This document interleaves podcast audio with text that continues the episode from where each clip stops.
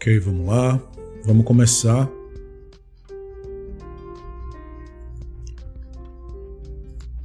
Em primeiro lugar, compartilhando com o nosso grupo no Facebook.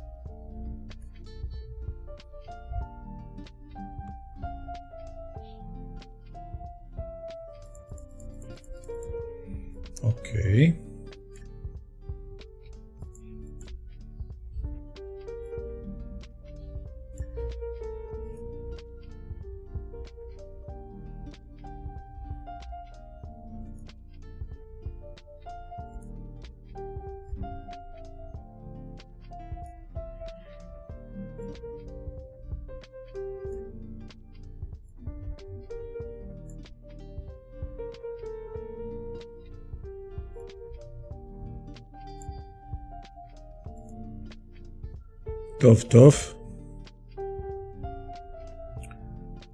Kolnir'e Beseder.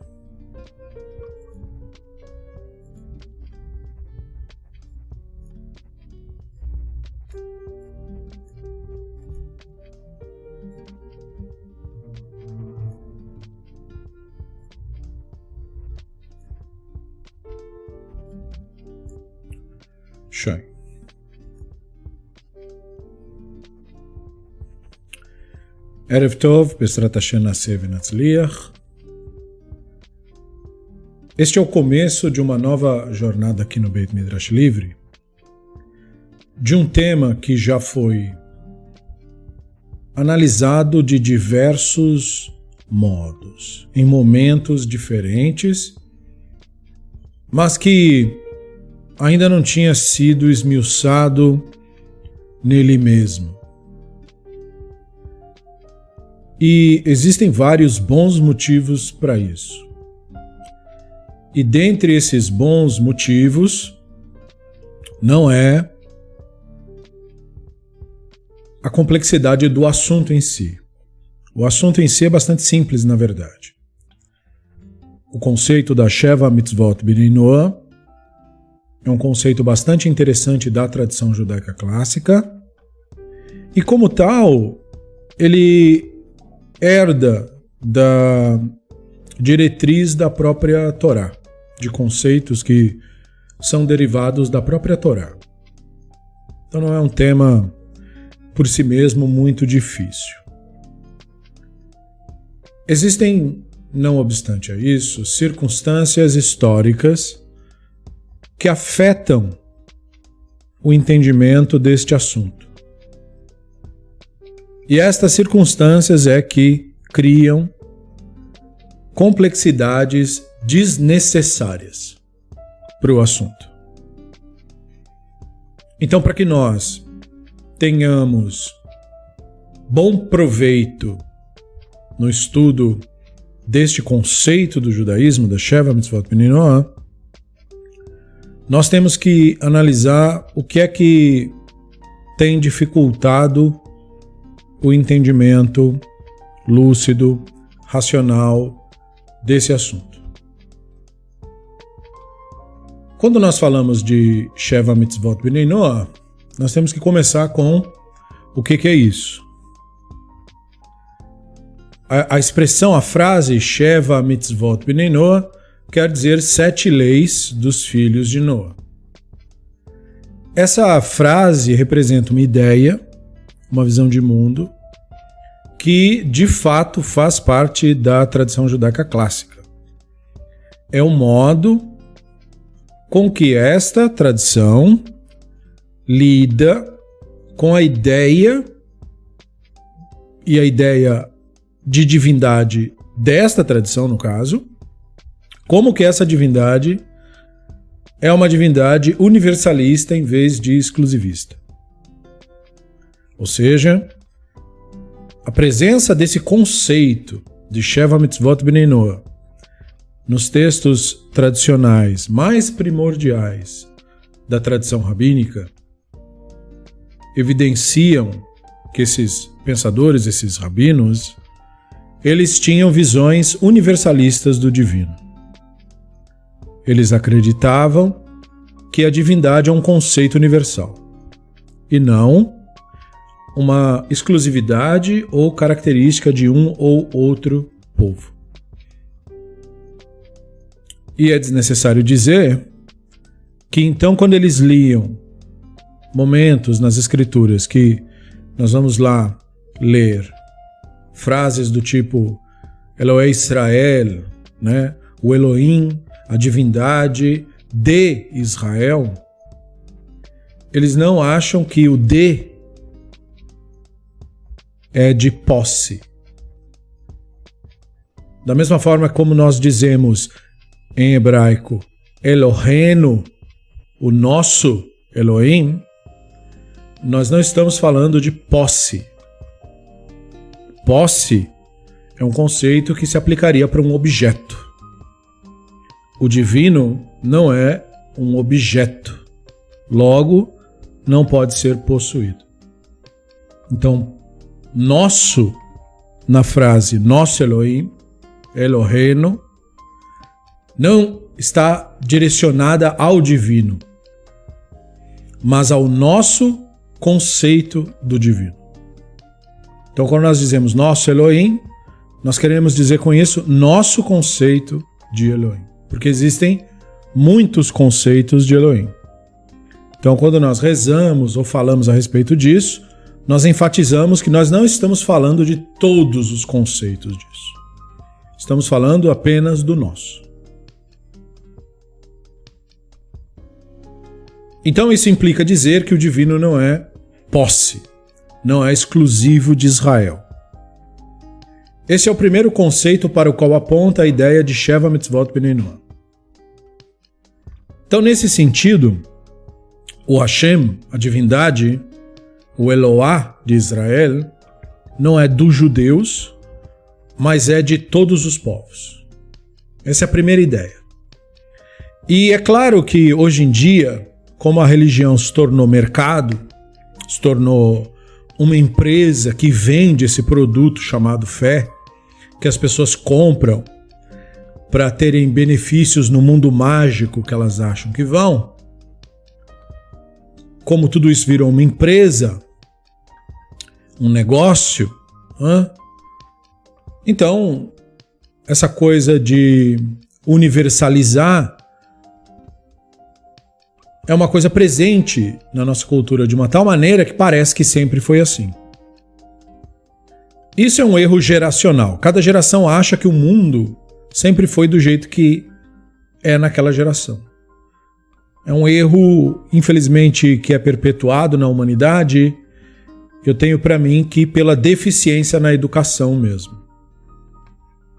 Porque quem estuda bastante, lê bastante, é bem informado, é informado pelos nossos mestres historiadores, principalmente, de quão diferente o mundo era há meros 40 anos atrás. Quem dirá 100, quem dirá na Idade Média. E não obstante a isso, Cada geração que viveu esses períodos achou que o mundo sempre foi daquele jeito. E as pessoas repetem essas ideias até hoje. Elas, inclusive, dizem sobre o que é natural e o que não é natural de ter no mundo, e o que é normal e o que não é normal, como se o mundo sempre fosse do jeito que ele é agora. E é claro que isso não é verdade. Isso é um sinal de pequenez intelectual de incapacidade intelectiva, que pode ser resultado de uma educação ruim, ou de doutrinação, que é um tema que nós falaremos no decorrer desse curso. Então, Sheva Mitzvot Benenoah implica a ideia do divino ser universal numa época da humanidade onde isso não era moda e onde a religião não tinha se tornado ainda comércio, como é hoje. Naquela época, cada povo tinha sua própria ideia do divino, mas compartilhavam se você fizesse uma comparação das culturas, algo bastante peculiar da época. Cada deus apenas faz ou tem a ver com o próprio povo. O deus dos gregos não tem nada que ver com os romanos, nem com judeus, nem com egípcios, nem com africanos, nem com quem quer que seja. O Deus dos gregos é criador dos gregos. O Deus dos mortos dos gregos, o Hades, recebe almas de gregos.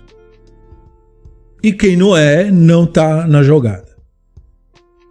Da mesma maneira, o Deus egípcio tem que ver com os egípcios. E, ainda mais na religião egípcia, não tem que ver nem com todos os egípcios, mas apenas com os egípcios especiais a elite, quem tinha dinheiro ou quem tinha influência social. A escória escrava é escória escrava, não significa nada. E para muitos outros povos, os deuses têm que ver com eles, com seus governantes, com seus representantes e com mais ninguém. Os hebreus desenvolveram uma ideia do divino aonde eles subverteram esse sistema de pensamento. O Eloá tem que ver justamente com o grupo que não tem que ver com nada nas outras culturas, com o pobre.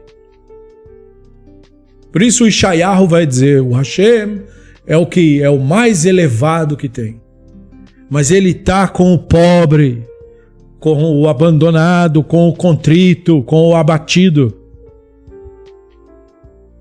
A ideia que ele quer passar é uma ideia anti-aristocracia. Ele estava falando contra o governo. Sim, o governo de Israel. Que não tem imunidade de corrupção nem no período bíblico e muito menos agora. E quando a pessoa chega ao poder num governo, ele se acha um mini Deus. E acha que pode impor as coisas sobre os outros. Isso sempre foi verdade nos períodos de reinado do Israel antigo. Por isso, tantos textos dizendo rei perverso daqui e dali, e um tomando decisão pior que o outro, e ninguém com capacidade de governar minimamente. Então, a ideia antiga de uma divindade universalista era uma grande novidade no mundo antigo. Muitos outros povos estranhavam o fato de que os judeus diziam que o Deus de Israel tinha alguma coisa que ver com ele. Porque eles achavam que para cada povo sua própria divindade se aplica. Mas os hebreus, embora não pudessem contradizer essa narrativa dos demais povos, já que eles estão falando isso para eles, então para eles, né? é assim que o mundo funciona. Eles nutriam para si que o Hashem não tem que ver só com Israel. E a maneira que eles fizeram para elaborar o envolvimento do divino com outros povos que não Israel é através da história do Noah. Por vários bons motivos.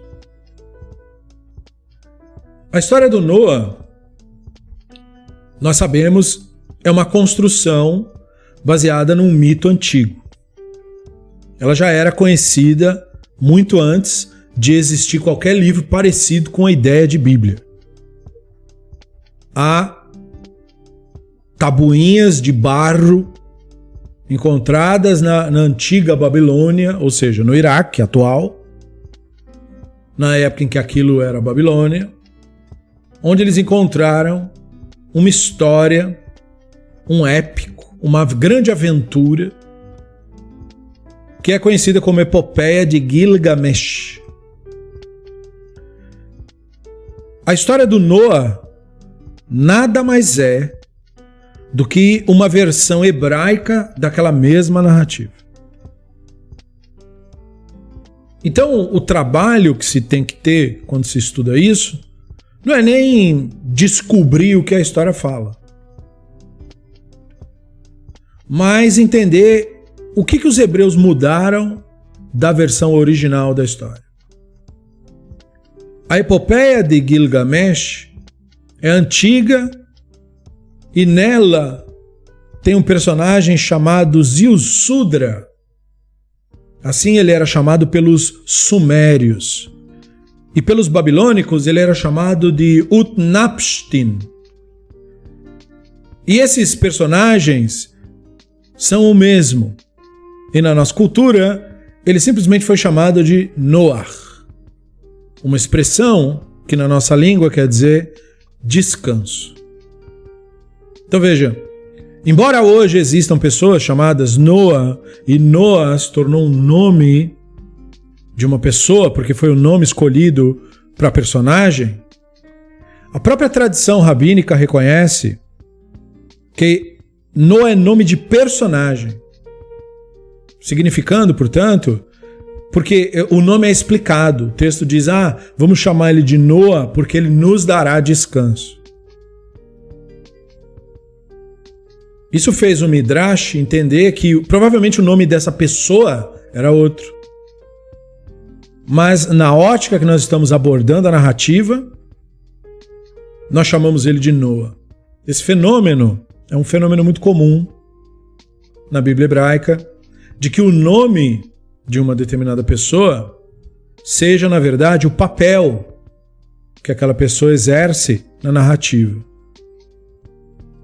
É por essa razão que o maior de todos os profetas, em vez de receber um nome normal, ele recebe a alcunha egípcia de Moshe, porque Musa, em egípcio, é tirado d'água. Então ele recebe o um nome egípcio. Moshe não é um nome hebraico. Então ele se torna o epíteto do personagem. Da mesma forma que Noah. Não se sabe se a personagem deveria ser chamada Zilzudra ou Utnapishtim.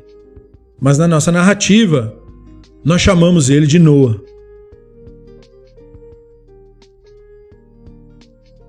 O que nós aprendemos quando nós olhamos essa narrativa, na versão dos Sumérios e na versão dos Babilônicos, é que todas elas contam mais ou menos a mesma coisa. Teve uma grande catástrofe e nessa catástrofe o mundo se inundou em água. Teve uma inundação, como diz a nossa versão. A palavra hebraica para o que aconteceu é Mabul. Mabul significa inundação. É um conceito de, e uma maneira de descrever uma catástrofe que é um pouco diferente. Por exemplo, você tem outras palavras que você pode usar para isso. Os babilônicos disseram que ocorreu uma enchente. E aí, é claro, o conceito foi popularizado pelo cristianismo dizendo que ocorreu um dilúvio. Mas cada uma dessas expressões conta uma coisa. Um dilúvio é quando chove muito e da chuva o volume da água sobe. Mas não é isso que é uma enchente. Uma enchente é quando chove de uma determinada maneira que a água se acumulando num determinado ponto de terra invade outros pontos de terra violentamente. É como um, um ataque na horizontal e o dilúvio um ataque de cima. Mas o Mabul, que é o que a nossa narrativa diz, a inundação, é o oposto. É um ataque por baixo. O que a expressão Mabul quer passar é que as águas vieram do chão como se a terra tivesse aberto e as águas inundado por baixo. Então, cada expressão conta uma ótica diferente. Portanto, não são sinônimos e não devem ser tratados como tais. Então, na nossa narrativa, o que houve foi uma inundação. E a versão dos babilônicos e dos sumérios compartilham algo. As duas versões dizem que essa catástrofe teria ocorrido porque as divindades são caprichosas. O que, que isso quer dizer? Bom, isso quer dizer que eles imaginavam a divindade, como eu costumo falar jocosamente no grupo, eles costumavam imaginar a divindade como um psicopata celestial. Um ser mágico com poderes sobrenaturais inimagináveis e extremamente caprichoso, sociopata, megalomaníaco e extremamente mal-humorado. Então, na versão dos babilônicos, a divindade tinha feito os homens, mas por alguma razão, isso aí é muito cansativo fazer esse bicho. Então ele queria dormir para descansar da obra que ele tinha feito. Mas os homens são muito barulhentos. Fazem algazarra, fica dançando em volta de fogueira, fazendo barulho, falando alto. E porque as cidades começavam a aglomerar pessoas, tinha muito barulho. Os deuses não conseguiam dormir. Então os babilônicos contam que isso irritou os deuses. E porque eles estavam irritados porque não conseguiam dormir, eles resolveram matar todo mundo afogado. Uma excelente solução. Na versão dos sumérios é algo bastante parecido. Mas é porque dois deuses estavam brigando e um deus ficou sabendo que os seres humanos tinham sido feitos pelo outro. Então, de raiva, ele foi lá e matou os seres humanos, afogando todo mundo. Ele estava entediado, não sabia direito o que fazer, ele foi lá e fez isso. Nos dois casos, você tem uma visão de mundo aí estabelecida. Essa visão de mundo diz que quem detém muito poder pode fazer o que bem entende. Que quem detém poder tem liberdade, a lei ou a regra não se aplica a essa pessoa. Então, esse era o tipo de sociedade imaginado pelos babilônicos e pelos sumérios. Quem tem que seguir lei é pobre, escravo e subordinado. Os imperadores, os líderes, para eles lei não existia. Eles podiam matar quem eles quisessem matar, estuprar quem eles quisessem estuprar, porque não é. Quando eles fazem, não é crime. Porque eles são melhores, por definição. Essa ideia de que pessoas ricas têm direitos de fazer coisas que o restante da população não tem não é uma ideia do mundo antigo. Essa ideia perdura até hoje. Basta a pessoa ter poder econômico, ele começa a agir como se fosse um mini Deus. Como ele tem o poder para corromper pessoas, porque tem pessoas que concordam em ser corrompidas por dinheiro. É o caso do, do, do cara que é filho de um juiz e por ele ser filho de um juiz, ele anda em alta velocidade numa avenida, atropela um ciclista, assassina uma pessoa e fica por isso mesmo. Por quê? Porque ele é filho do juiz, ele é o importante. Ele fez faculdade, sei lá qual que ele fez. Então isso autoriza ele a assassinar pessoas. Basta ele dizer que foi sem querer. Ou às vezes nem isso. Então, esse tipo de modelo de sociedade pensado pelos babilônicos, pelos sumérios e por boa parte dos povos antigos não é um modelo que está fora da prática. Ele é um modelo de visão de mundo que é praticado até hoje. Mas não é o modelo de visão de mundo da nossa tradição. Mesmo que existam membros da nossa tradição que também concordem com essa ideia dos babilônicos e dos sumérios. E pode ser que alguns de vocês que estejam me assistindo também concordem com as ideias dos babilônicos e dos sumérios. De que quem tem poder pode fazer o que quiser. Porque são pessoas assim que acham que o Deus tem o poder, ele é o Deus, então ele pode matar pessoas, ele pode trucidar pessoas, ele pode ser injusto, cruel, perverso, sociopata, megalomaníaco, e tudo bem, porque ele é o Deus, ele pode fazer o que ele quiser. E é claro que esse Deus aí não existe, é evidente, como o Deus dos babilônicos também não, e muito menos o dos sumérios. Então o perigo não é esse, e sim a ideia que está por trás disso. Porque tendo essa teoria de mundo, os babilônicos construíram uma sociedade baseada nessa teoria. Da mesma maneira, os fizeram os sumérios. E da mesma maneira fizeram todos os povos e línguas que tinham teorias nas quais os deuses são sociopatas, são psicopatas celestiais. Porque mesmo que esses deuses nunca tenham existido, os representantes que contam a história, estes existem. E eles aplicam na sociedade a ideologia que está sendo representada na narrativa. Daí a importância de compreender a narrativa. Porque, sendo ficção ou não a narrativa, como ela é imposta na sociedade e, do, e, e, e por meio de doutrinação, as pessoas são convidadas a acreditar nisso, elas aceitam viver numa sociedade com base nessa narrativa. Uma narrativa de tirania, uma narrativa autoritária. E isso não é de se estranhar no mundo antigo. Vários povos detinham esse tipo de visão à sua própria maneira.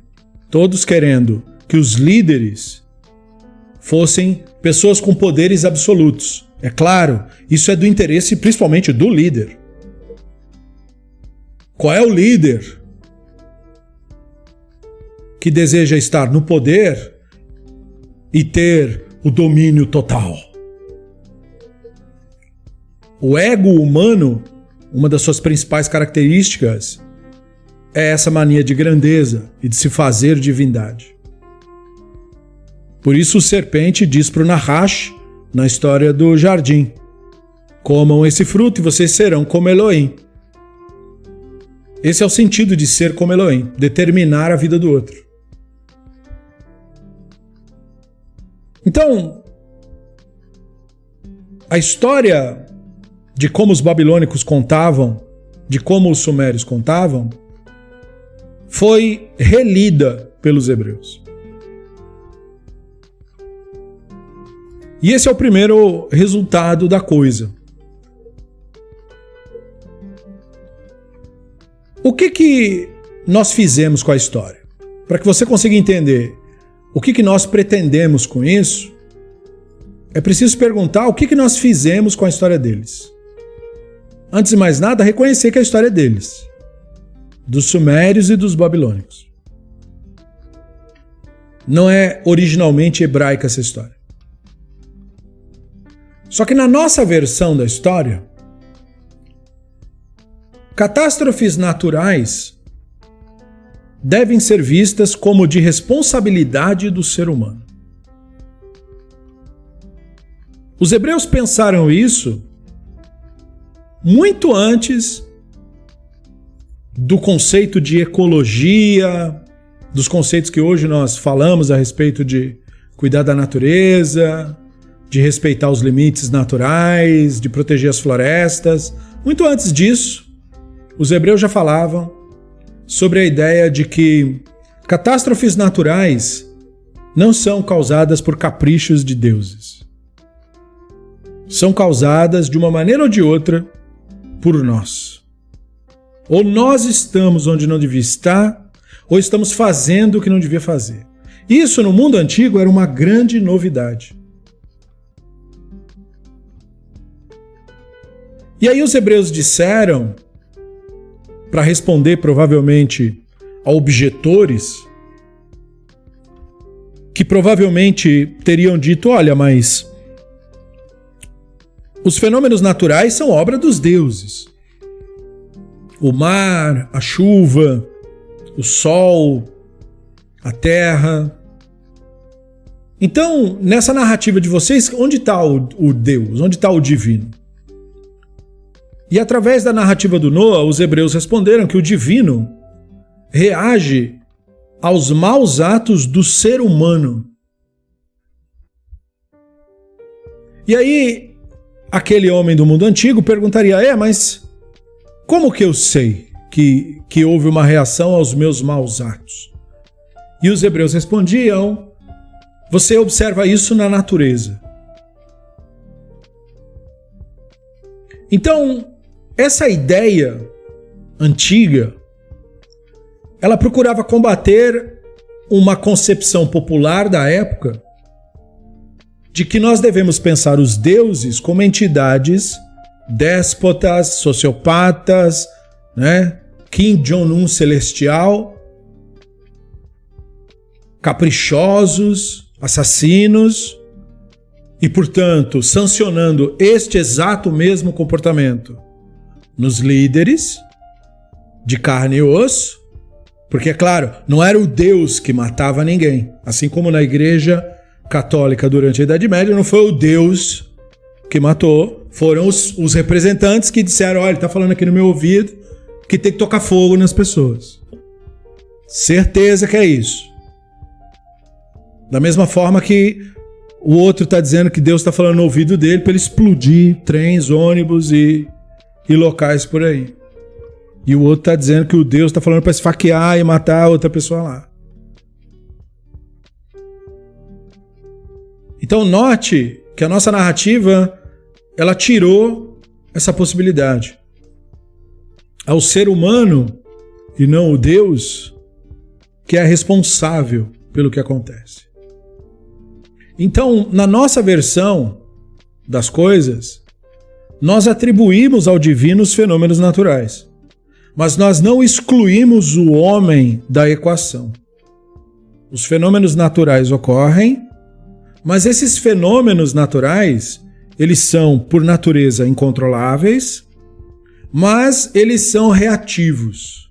A presença do homem afeta de alguma maneira que nem eles no mundo antigo sabiam explicar, afetam a natureza de alguma maneira. Então, para os hebreus, eles falaram: então qual é o modelo de vida que nós, seres humanos, temos que construir para viver em maior harmonia com o mundo? A vida justa, a prática da bondade, a busca do conhecimento seriam os meios imaginados para o desfrute de uma melhor experiência no mundo, no planeta.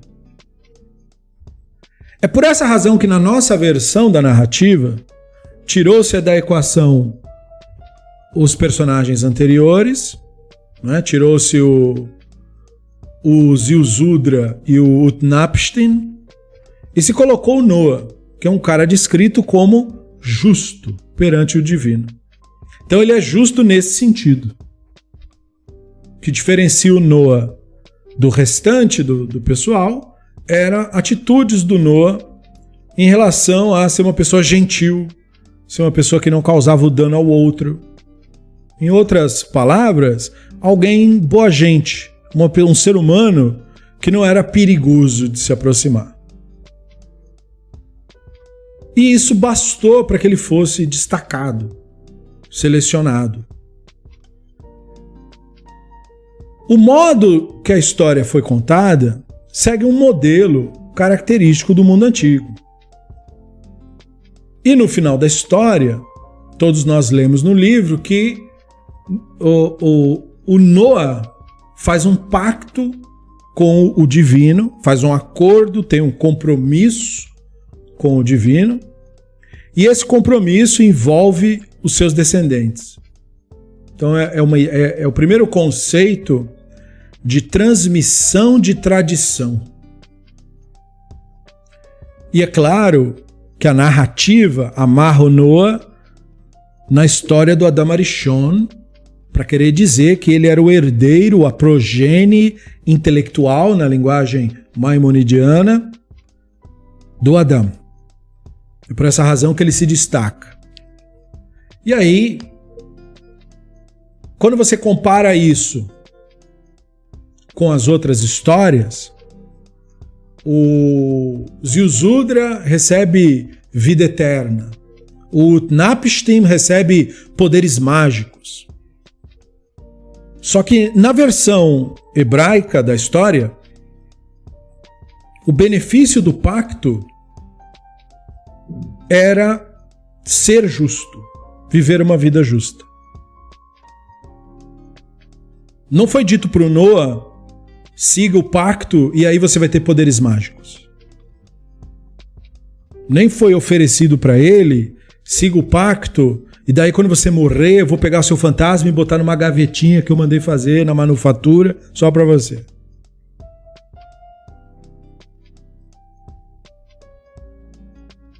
O texto diz que a recompensa do Noah foi fazer um pacto. Ter que ver com isso. Essa é a recompensa. Então, esse é o sentido, para começo de conversa, de se ter um pacto. Ter um pacto, portanto, significa ter alguma coisa que ver com essa tradição tornar-se participante dela de alguma forma. Não é receber poderes. E portanto, note isso, né? Isso não é um jeito muito atrativo de você fazer proselitismo. Porque as religiões que são proselitistas, eles tentam vender um produto. Tudo bem que é falso, mas a embalagem, ainda que falsa, é atrativa. O cara diz para você: vem para nossa religião. Por que, que eu faria isso? Por que, que eu tenho que cantar essas músicas horríveis que vocês cantam? E ficar seguindo esses códigos de roupa que vocês seguem? e ficar me submetendo a esses malucos que comandam vocês. E o cara diz: Não, você tem que fazer isso pelo seguinte. O Deus vai matar e torturar todo mundo que não fizer isso. Esse é um bom incentivo. O cara está te ameaçando de morte e de tortura. Ou então ele vai dizer assim: se você vier para nossa religião, você vai virar um fantasma com poderes mágicos.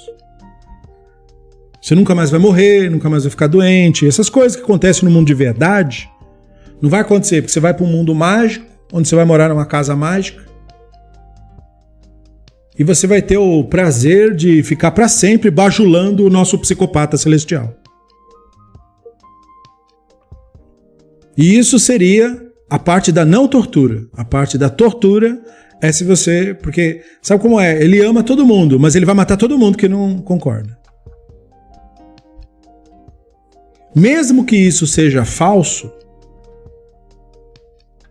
há um elemento persuasivo nisso daí, porque você recebe uma ameaça e uma promessa. Mas no nosso caso da nossa narrativa, não se recebe nenhuma ameaça, isto é, a história não diz que quem não faz o pacto X, Y, Z vai acontecer com a pessoa não vai acontecer nada. Pelo contrário, a história garante: nunca mais haverá inundação. Independente do que você fizer ou deixar de fazer. Porque a narrativa vem trazer a história de que a inundação ocorreu por causa da maldade do ser humano. A narrativa conclui dizendo: não vai mais acontecer isso por causa do ser humano. Ou seja, mesmo se ele continuar fazendo maldades e fizer até piores do que o que ele fez, o mundo não vai mais ser relacionado com o ser humano desse jeito que estava até aqui. Então é como se a narrativa tivesse nos dizendo que o prejuízo que foi causado com essa história é que outrora havia uma profunda conexão do ser humano com o mundo E para a segurança do mundo, essa conexão, esse elo foi quebrado. Como quem diz, para sua própria segurança. Mas isso é muito diferente de fazer uma promessa ou uma ameaça. Não há nenhuma ameaça sendo feita. Da mesma forma, nada foi prometido para o Noah. Você, Noah, por fazer um pacto comigo, você vai ter poderes.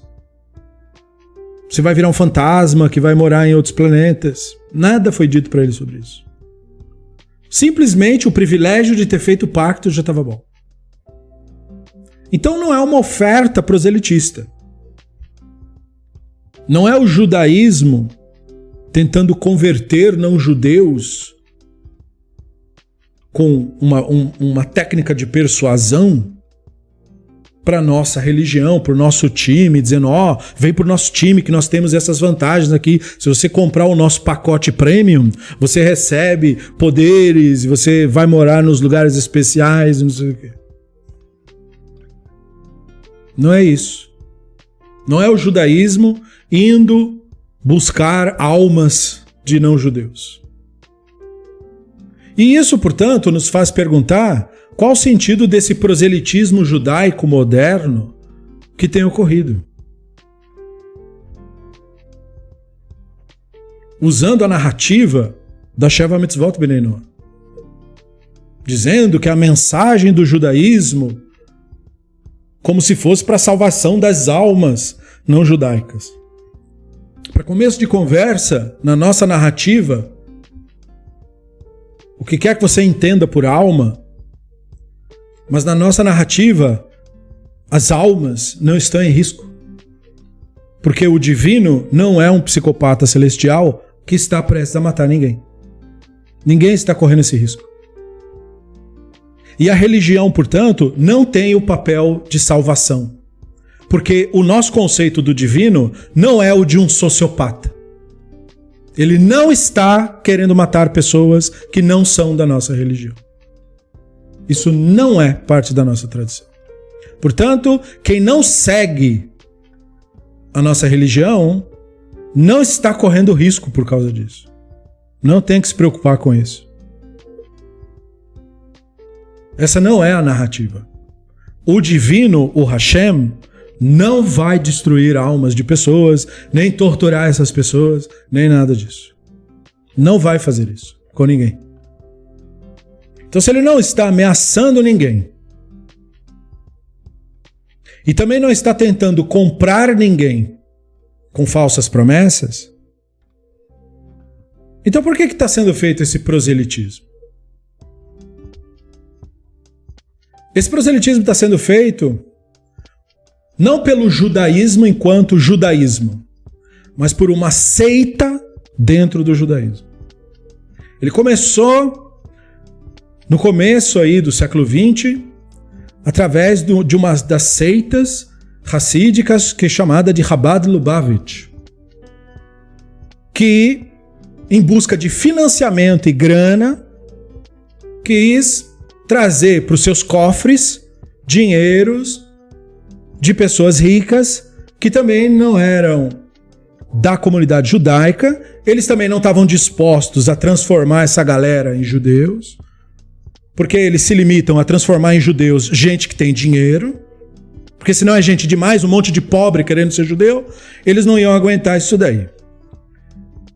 Ia ter que ensinar todo mundo e tudo isso, fazer comunidade, eles não querem ter esse tipo de trabalho.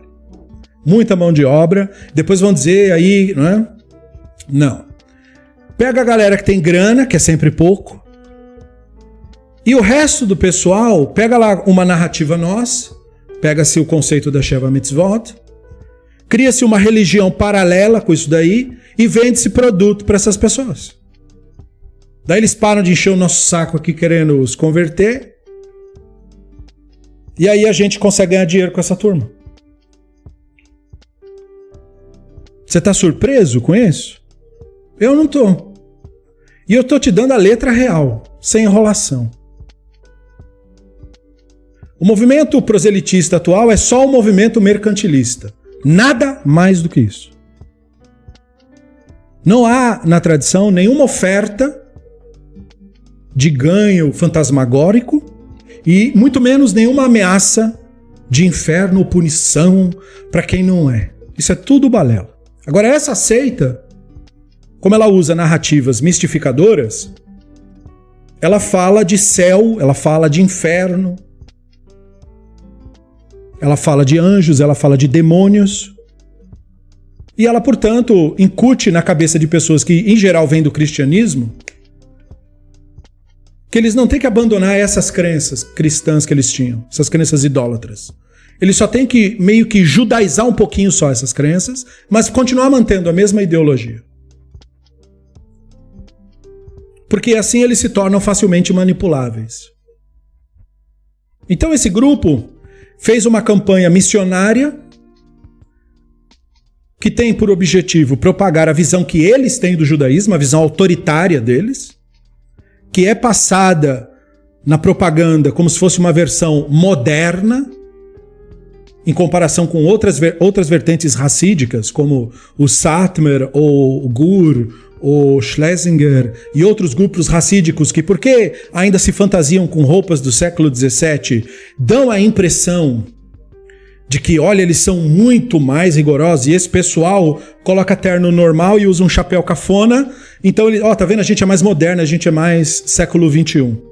Mas a ideologia é exatamente a mesma em todos esses grupos. E neste grupo em particular, é ainda mais retrógrado, porque ele tem a empáfia de ter a grana. E como nós falamos no começo, o dinheiro e o poder é considerado ainda hoje como era na Babilônia e nos Sumérios. Quem tem o poder é o Deus determinante. Mesmo que ele seja um psicopata, não tem problema, porque ele tem o dinheiro. Então, da mesma forma, esse grupo, porque ele tem a grana, não tem problema. Eles determinam o que é, mesmo que for mentira, a mentira vira verdade, o não judeu vira judeu, quem é judeu deixa de ser, e eles assim criam um universo paralelo aonde eles querem inserir pessoas que não são judeus dentro dessa narrativa mistificada daquilo que eles entendem como judaísmo. Então não é o judaísmo, mas uma seita dentre as muitas seitas que o judaísmo tem, que se destacou porque é uma seita que tem muita grana. Vem de um país bastante mercantilista, Estados Unidos. Apesar do nome lituano, as comunidades que existiam antes do período do, da guerra e do conflito desapareceram, então esse grupo é estritamente americano. Ele só leva o nome europeu, mas ele é americano. E como tudo que vem dos Estados Unidos, como as igrejas que vêm dos Estados Unidos, é um sistema de exploração, de pirâmide. Não é um sistema, é um sistema de coaching. E aí vende-se uma narrativa. É preciso ter um produto, é preciso ter uma ameaça e é preciso ter uma promessa. Mesmo que tudo isso seja falso.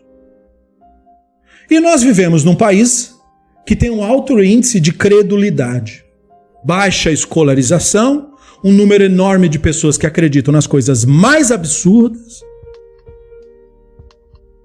Portanto, o nosso país, como muitos, é um terreno fértil no terceiro mundo para esse tipo de ideologia proselitista. Então começou a se vender produtos com a temática das sete leis de Noah, se inventou a ideia de concílio para todo mundo pagar, se filiar, ter a carteirinha, inventaram tribunais, desconsiderando Alahá, templo, tudo isso um monte de gente que exerce a, a, a profissão de rabino como explorador para extorquir dinheiro lá em Israel mesmo, isso é feito com muita frequência, como a máfia da Kashrut e a máfia de todas as Ashgahot, que são as permissões que se dão para isso, para aquilo, para peça, para não sei o quê. Tudo isso é uma máfia, método de arrecadar dinheiro e extorquir o governo. Para que esse pessoal não tenha nenhum tipo de responsabilidade com o que faz para que eles mantenham o yeshivot como sistemas de doutrinação e emburrecimento da população, que é exatamente o que acontece. Porque hoje em dia, yeshivá, e mesmo na época que eu estudei, Yeshiva não é lugar para você se educar. Yeshiva é lugar para você ser doutrinado. Um jovem adolescente é bitolado, ele não aprende nada de relevante lá. Exceto ler livros, aprender um pouco do idioma, aprender um pouco da cultura e ficar bitolando e repetir texto. Mas pensamento crítico, história, análise é, é, contextualizada, acessos a conhecimentos externos de filosofia, de cultura, de humanidades em geral, nada disso acontece. Então não é uma escola, não é um lugar que se cultua a educação como falsamente dizem. Porque se você cultua a educação, se você valoriza o conhecimento, então você não doutrina. Você faz uma análise crítica e deixa a pessoa pensar. Você não dita para ela o que ela tem que acreditar e não tem que acreditar. Isso quem decide é ela. Você tem que prover as ferramentas intelectuais para que a pessoa pense. Não é isso que é feito. E se fosse isso, o grupo não seria tão grande, porque grupos autoritários crescem por meio da doutrinação. Portanto, isso não vai mudar. Não importa o que eu diga.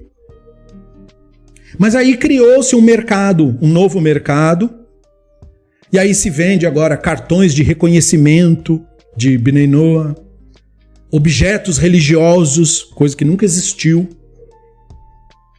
E o objetivo é simples: dominar o público para ter um mercado, para vender produtos e criar com isso uma indústria. Dinheiro.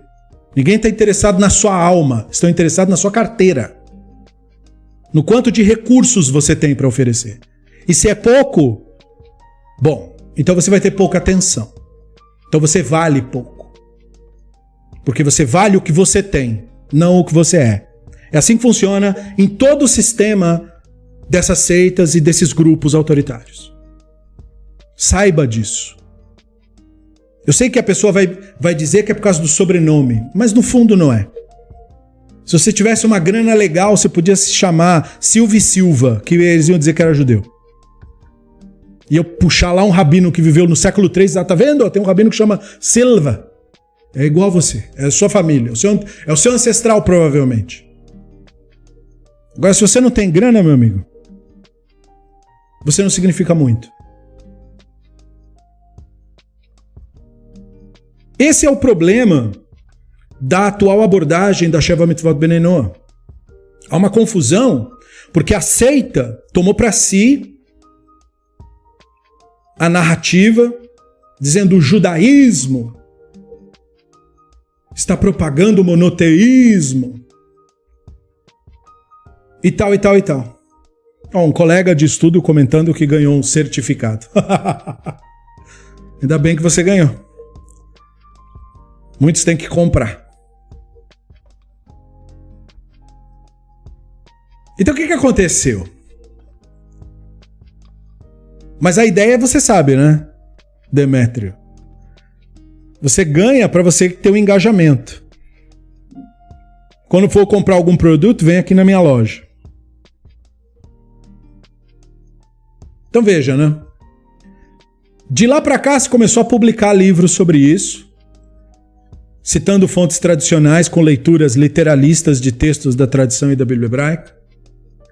Mas o que há de comum nesses livros é a propagação de pensamento autoritário. A propagação de pensamento retrógrado a respeito do que judaísmo significa, a respeito do que Torá significa, e na elaboração desse curso, que me levou um tempo, duas obras, dentre as que foram publicadas, só duas valeram a minha atenção. E apenas uma delas foi uma leitura razoavelmente agradável. Uma obra se chama Sefer Sheva Mitzvot Hashem, de um rabino chamado Moshe Weiner, um rabino Haredi, ou seja, ortodoxo. E um outro livro é de um rabino chamado Michael Shlomo Baron, que chama A Complete Manual for Living the Noahid Law. Né? O manual completo para se viver as leis Noahid, Guide for the Noahide. O guia para o Noahid. E existem outras publicações, mas sinceramente, o trabalho é tão ruim porque ele só se preocupa em propagar e repetir crenças e não faz nenhum trabalho intelectual digno da atenção de ninguém que pense, que é perder tempo. A maior parte dos livros que se publica sobre isso é perda de tempo. Então esses dois livros são interessantes porque eles trabalham a temática, digamos assim, de A a Z. Mas eles têm graves problemas. Porque, é claro, eu não li as obras com o cérebro desligado. Então, nós faremos pesadas críticas aos argumentos que os autores colocaram na obra para defender suas ideologias. E nós veremos que existem muitos equívocos aí que são contraditos não por mim, como se fosse uma figura de autoridade. Não, claro que não. Isso não faria nenhum sentido. A gente não faz isso aqui no Beit Midrash. São contraditos pela realidade mesmo. São delírios. Mas o que está em torno desses livros é um objetivo de propagar conceitos mágicos a respeito do divino, visão autoritária da religião para que você coloque aquela figura lá como a figura de autoridade, como se o que ele diz a seu respeito valesse alguma coisa. Ah, se você não me segue, eu não te reconheço. Ui! E daí? Ele paga suas contas e cuida da sua vida? Mas o problema é que eles sabem que a maior parte das pessoas que busca esse tipo de saber são pessoas que têm certos problemas psicológicos. Não têm autoafirmação, são pessoas que estão em busca de engrandecer o próprio ego e querem o reconhecimento alheio para que isso aconteça. Não percebem que o caminho da espiritualidade é um caminho solitário. Ninguém vai colocar você em contato com o divino, porque esse contato só pode ser feito por você mesmo. Ninguém pode fazer isso por você. Portanto, delegar essa responsabilidade a um terceiro, ganhando um certificado para dizer que você é alguma coisa, isso é nonsense. Isso é perder o seu juízo. Isso é deixar de seguir o caminho. Então, o que eu tenho para te dizer a respeito disso é não faça isso. O caminho da espiritualidade é construído por você mesmo. Você está sendo convidado nesse curso que nós faremos, que nós estamos dando o primeiro passo hoje, a pensar a questão. Quem vai trilhar esse caminho é você. Quem vai fazer ou não esse pacto é você. E quem vai certificar isso é você mesmo. Ninguém vai fazer isso por você. E o nosso objetivo é fazer uma análise crítica dos principais argumentos que são usados para defender os posicionamentos autoritários, as figuras autoritárias que procuram promover que o Noahid se submeta ao sistema de pensamento deles. E se tem uma coisa que a nossa sociedade não precisa é de mais um exército de imbecis seguindo uma figura autoritária. Eu acho que já basta o que está aí. Então, nós vamos começar entendendo o motivo pelo qual existem essas diferentes opiniões. Nós não vamos começar esse curso entrando direto nas sete leis. Temos temas para entender. Por que que tá essa confusão? Então, a primeira parte eu te contei.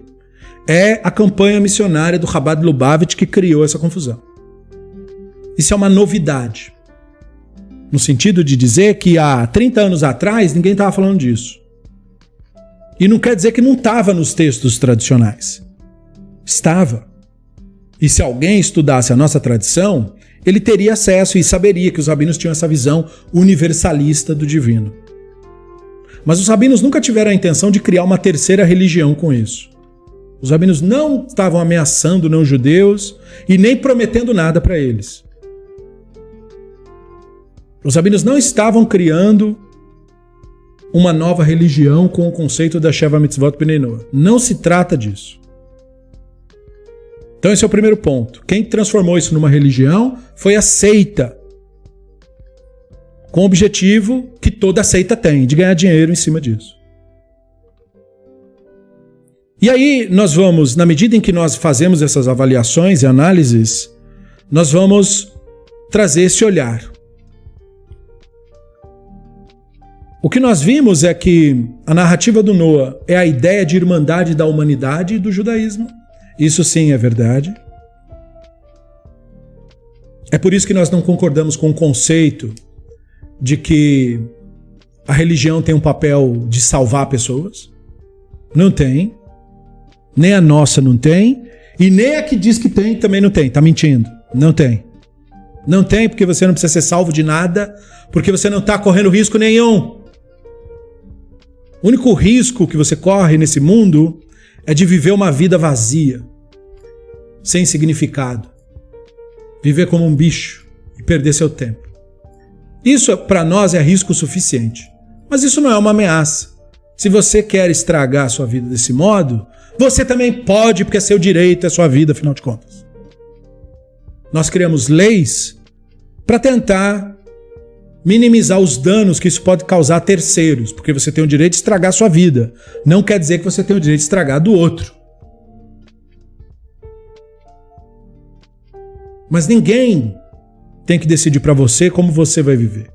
É você que tem que decidir isso. Não uma figura religiosa, nenhuma que seja, nem rabino, nem nada. É você sozinho. E essa é a grande responsabilidade a responsabilidade pelo caminho, pela espiritualidade de fato. Nós vimos que a narrativa do Noah não é uma história que nós inventamos e, portanto, não é um relato de nada vivido ou lembrado por uma personagem. Não. É uma releitura de um mito antigo que veio para os hebreus da Babilônia que veio para os babilônicos dos sumérios, que são mais antigos ainda. É só uma história. Não no sentido do trabalho do historiador, mas no sentido da expressão grega mitos, que quer dizer em grego história, mas no sentido de narrativa, história contada. Então esse é o grande, a grande questão para nós logo no começo desse nosso curso. Nós temos que lidar com a verdade de que nós temos uma guerra de narrativas ocorrendo atualmente no mundo. Isso acontecia no mundo antigo de um jeito diferente. A guerra de narrativa do mundo antigo era porque cada povo que você tinha contato ia te falar tudo sobre o mundo de uma nova maneira. Se você fosse ter com os gregos, eles iam contar para você sobre como o mundo surgiu, como surgiu o mar, o que é o céu, de um jeito completamente diferente se você tivesse contato com os indianos. Eles iam contar outra história para você, querendo explicar as mesmas coisas. Como existe o mundo, como existem os animais, como existe o céu, o mar e a chuva e o sol. E se você fosse ter com os egípcios, de novo você ia ter todo um banho de realidade. Olha, não, o sol é isso, é o Deus tal, e a terra é tal, e o, deserto é isso, e tal, e tal, e tal. Cada povo ia contar toda a realidade para você de um jeito diferente. Isso quer dizer o quê? Que através dos mitos, os povos antigos estavam tentando dar sentido ao mundo que eles viviam, ao mundo real. Por incrível que pareça, era a tentativa deles de explicar o mundo real, de explicar a natureza. Por mais louco que o mito possa parecer. Porque você pega um mito grego, Tem umas coisas muito loucas no mito grego. Não é? Fora as criaturas fantásticas. Mas você pega um mito que descreve uma criatura que era grande como um elefante, mas que tinha um bico como se fosse de águia, e era um corpo como se fosse de leão, e patas de não sei o que, e o rabo como se fosse uma cobra, e asas. Você fala assim, mas esse grego usou droga, ele viajou, como que ele inventou um bicho desse? Mas recentemente encontraram em escavações arqueológicas que provavelmente foram de conhecimento de gregos antigos, ossadas de dinossauros que estariam de acordo com essas descrições deles. Como um Triceratops, que provavelmente foi o animal que, quando eles viram a ossada de um Triceratops, eles olharam e falaram: Isso é um grifo. Olha, tem bico de pássaro, mas é grande como um, um elefante. Daí eles foram acrescentando asa, corpo de leão e tudo isso. Tinha algo de concreto que inspirava aquilo, que nem o mito do Ciclope. O mito do Ciclope é um negócio muito louco. Como é que eles imaginaram um gigante que tinha um olho só no meio da cara e uns dentes meio estranhos? Mas se você olhar e você não manjar nada de biologia, a ossada de um elefante, você vai notar que o crânio de um elefante, pessoalmente se for jovem, é arredondado como o nosso, só que no, ele tem um buraco aqui no meio, que é da onde sai a trompa. E tem dois olhos aqui. Então, se você olhar aquilo, aquele buraco do meio pode facilmente ser confundido com o buraco de um olho. E o cara viu aquilo de verdade. O cara pode levar um osso de uma cabeça de um elefante e dizer: olha aqui a cabeça de um, de um, de um ciclope. Olha a prova aqui, não falei para vocês que existia? E a pessoa vai olhar e falar: bom, não é que parece mesmo? E o cara não sabe. Eles não eram anatomistas. Então, os mitos eram tentativas que eles tinham para explicar como que a realidade funciona. Porque havia esse interesse da parte de todos os povos. Curiosamente, o mito dos hebreus ele pega um pouco essa essência aí, mas ele não é muito preocupado em falar da origem de cada coisa.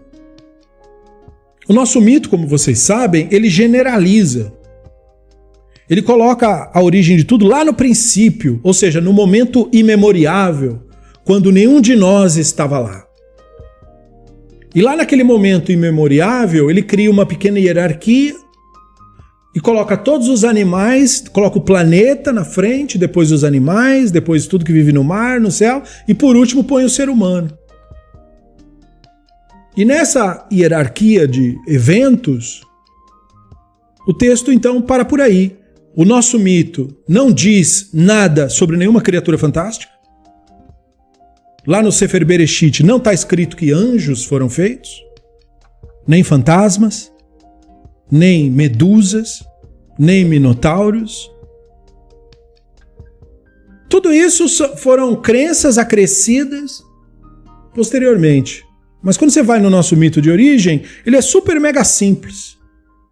O divino é a força que fez o planeta, os bichos e as pessoas. E deu.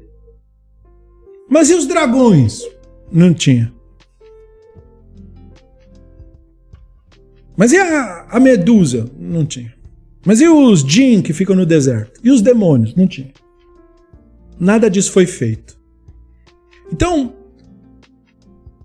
nós vivemos uma guerra de narrativas porque do período do declínio dos movimentos autoritários religiosos no mundo, desde o período do iluminismo para cá, quando se criou essa tendência de conservar, né, a tendência conservadora, de conservar essas velhas narrativas da Idade Média, porque é isso que está se pretendendo conservar.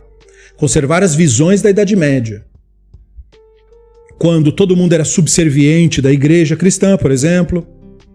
Né? E aí as pessoas podiam ser assassinadas por causa de opiniões religiosas. As pessoas leem isso em livros, e como não é com elas, quem ia ser morto provavelmente era o cara lá que tem a pele preta, ou o judeu, ou um outro cara, e não ele. Então aí ele não liga, ele quer que aquele período volte, que é um bom período. Né?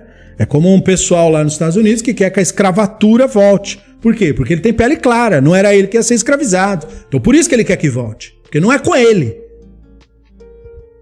O engraçado, evidentemente, não é ele ter essa ideia, é gente que seria o escravizado da história querendo também que aquilo volte, querendo que esse tipo de ideologia se instaure no mundo novamente.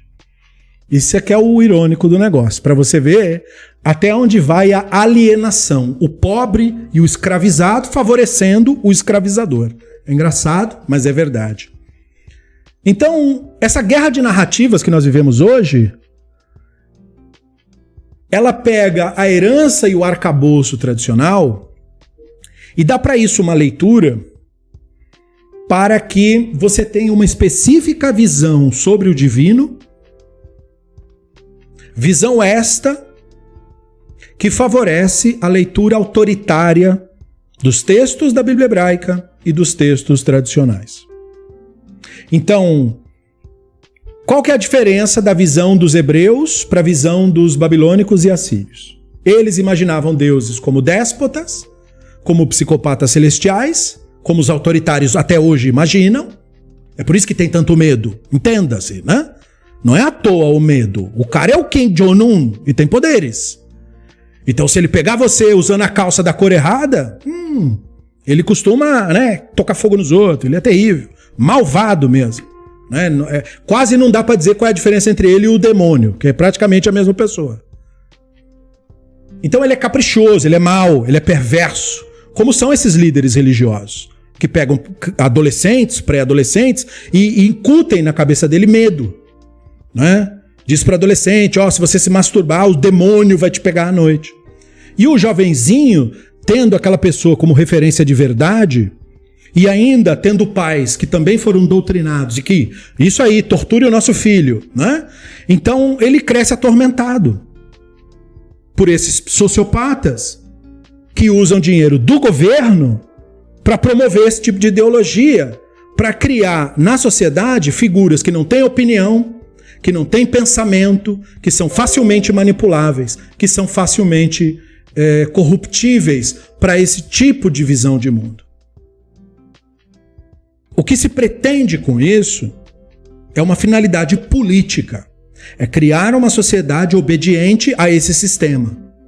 E não tem método melhor de fazer um ser humano obediente do que a subjugação. É por isso que no exército o treinamento é praticamente uma tortura. Porque no exército você tem que desumanizar a pessoa. Senão, como é que ele vai matar indiscriminadamente quando receber uma ordem? Porque não é isso que você está pensando. Ah, vou matar o inimigo. Não, é qualquer um que for ordenado. Mas para você pegar um ser humano que nasce tenro, que nasce com empatia, que nasce bom, e transformar num monstro assim, num robô que segue ordens, você precisa quebrá-lo através de sofrimento. E você precisa que ele aprenda uma ideologia de não questionar autoridades, não questionar poderes. Em outras palavras, submeter-se ao psicopata que está no poder. Para que aonde esse psicopata mandar ele ir, ele vá. E esse sistema funciona. Isso ocorre todo dia no islamismo, em países islâmicos, no Sudão, por exemplo. Jovens e adolescentes e crianças são espancados quase que diariamente chicoteados até ficar carne viva nas costas, se não recitarem os textos do Corão, como o cara manda recitar. Isso é o amor do Alá. Isso é fato, isso foi documentado, isso não é história. Eles são torturados para aprender. Só que a tortura não precisa ser só física. Como eu citei no exemplo, da nossa, ela pode ocorrer por vias psicológicas. Basta você pegar a criança bem cedo, E aí você não precisa muito agredir, uns dois, três tapas já resolve, mas o foco é a narrativa. O medo faz com que você controle uma população.